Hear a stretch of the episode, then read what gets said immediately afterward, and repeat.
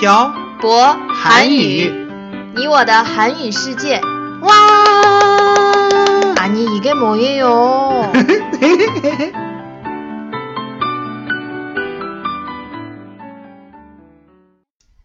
안녕하세요. 빡빡 한국어의 小博 쌤입니다. 안녕하세요, 여러분. 빡빡 한국어의 연동쌤입니다. 연돈쌤, 네, 이번에 한국에 가서 결혼식 준비하면서 연돈쌤 친구들을 많이 만나잖아요. 그랬죠. 연돈쌤 친구들 중에 저한테 존댓말 하는 친구들도 있고 음. 반말을 하는 친구들도 있었잖아요. 예전에 몇 번 봤었던 친구들은 태태 씨한테 반말하고 처음 본 친구들은 존댓말 썼잖아요. 왜요? 존댓말 음. 안 써서 기분이 나빴어요?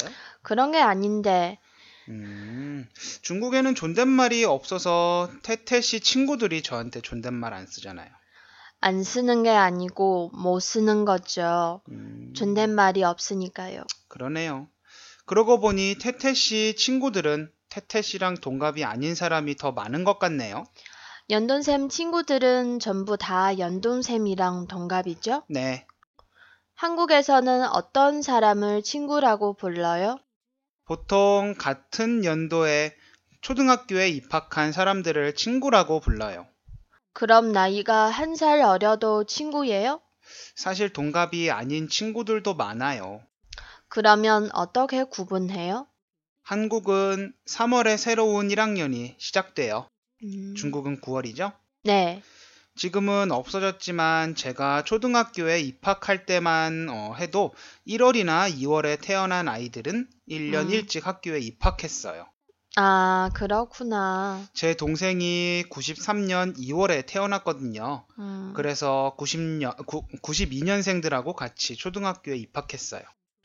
중국에도 그런 거 있어요. 음, 저도 2월에 태어나서 1년 일찍 학교에 입학했어요. 음, 그랬구나. 그래서 태태 씨 동창들 중에 저랑 동갑이 많았던 거군요. 연돈쌤보다 나이 많은 사람들도 많아요. 음, 그래요. 어, 지난번에 태태 씨 친구를 제 친구들에게 어, 음. 소개시켜 줄 때 재미있는 재미있는 걸 발견했어요. 어떤 건데요? 음, 태태 씨 친구 별명이 샤오리오. 고제 어. 친구 이름이 어, 박익이었잖아요. 음, 박익이 저한테 샤오리오 몇 살이야?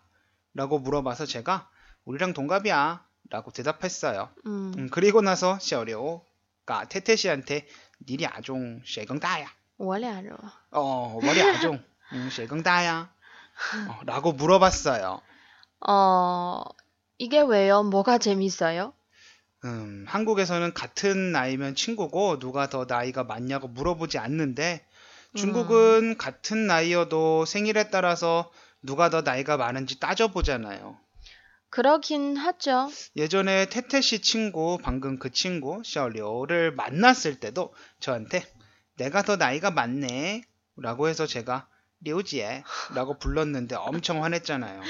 그대 기분이 조금 안 좋다고 했었어요. 음, 한국에서는 나이가 한 살이라도 많으면 형, 누나, 언니, 오빠라고 불러야 하거든요.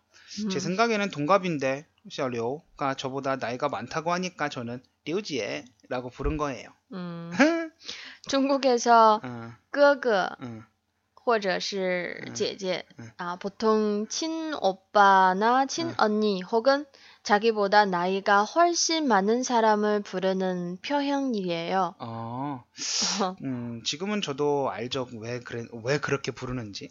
그때는 몰랐어요. 음, 왜냐하면 한국에서 호칭을 잘못하면 인간, 인간 관계에 오해가 생길 수 있거든요. 음. 가족, 스- 가족들 사이에서의 호칭도 엄청 중요해요. 지난번에 음, 연돈쌤이 저희 어머니, 아버지를 어떻게 불러야 되냐고 물어봤잖아요. 네. 음, 한국에서는 제가 태태 씨 어머님을 장모님이라고 불러야 하고, 태태 씨 아버지는 장인어른 이렇게 불러야 하거든요. 그래요? 음, 그리고 보통 장모님하고 장인어른이 딸의 남편을 어, 무슨 무슨 서방이라고 불러요. 음, 보통 이름은 부르지 않아요. 그렇구나. 음, 태태 씨 부모님은 태태 씨 언니의 남편 이름을 막 부르잖아요. 그럼 한국은 어떻게 불러요? 음, 저는 성이 박, 박이니까 장인 장모님이 저한테 박서방 이렇게 부르는 것이 일반적이에요. 너무 복잡해요. 한국에 살기 너무 힘든 것 같아요. 음, 사실은 태태 씨가 형수님, 재수 씨, 도련님, 매형, 매제, 아주버님 아. 등등 진짜 많아요. 옳게 형님 이런 것도 다 외워야 돼요. 너무너무 복잡해요. 청취자 여러분은 잘 이해하시, 이해하지 못하실 것 같은데 지난번에 제 친구가 결혼을 한 뒤에 있었던 일이 있었어요. 뭔데요? 제 친구 이재환이라는 친구가 안용호라는 친구의 여동생과 결혼했잖아요.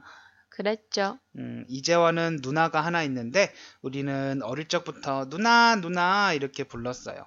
음, 이재환하고 안용호의 여동생하고 결혼을 한 뒤에 이재환의 누나가 안용호를 사돈 총각이라고 부르더라고요. 너무 웃겼어요.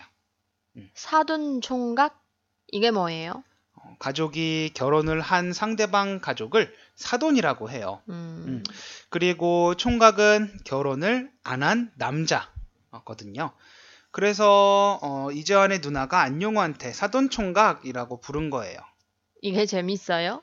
어, 우리가 생각하기엔 정말 재미있는 거예요. 음, 예전에는 용호야, 용호야 이렇게 불렀, 불렀었는데 지금은 가족이 되었으니까 어, 막 부르지 못하고 사돈 총각이라고 부르는 거예요. 음, 그러구나. 음, 내 생각에 음, 하나도 재미없어요. 음, 그래요. 음, 태태 씨, 우리도 결혼했으니까 태태 씨가 제 동생을 도련님이라고 불러야 하는 거예요. 알겠죠? 알겠어요. 음. 호칭 안 틀리도록 노력할게요. 네, 어, 오늘은 한국의 호칭에 대해서 알아봤습니다.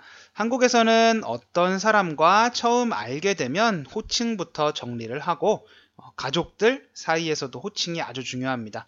중국은 호칭이 좀 자유로운 것 같습니다.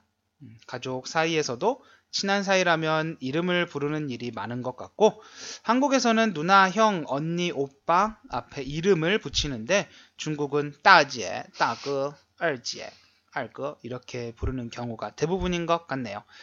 오늘은 여러분의 어, 호칭에 대한 에피소드를 댓글에 남겨주세요. 예를 들어 처음 보는 친척을 어떻게 불러야 할지 모른다거나 하는 이런 에피소드 말이에요. 그럼 오늘 내용은 여기까지 하겠습니다. 지금까지 빡빡 한국어의 샤버쌤과 연동쌤이었습니다. 들어주신 분들 감사합니다. 다음에 봐요. 안녕. 안녕.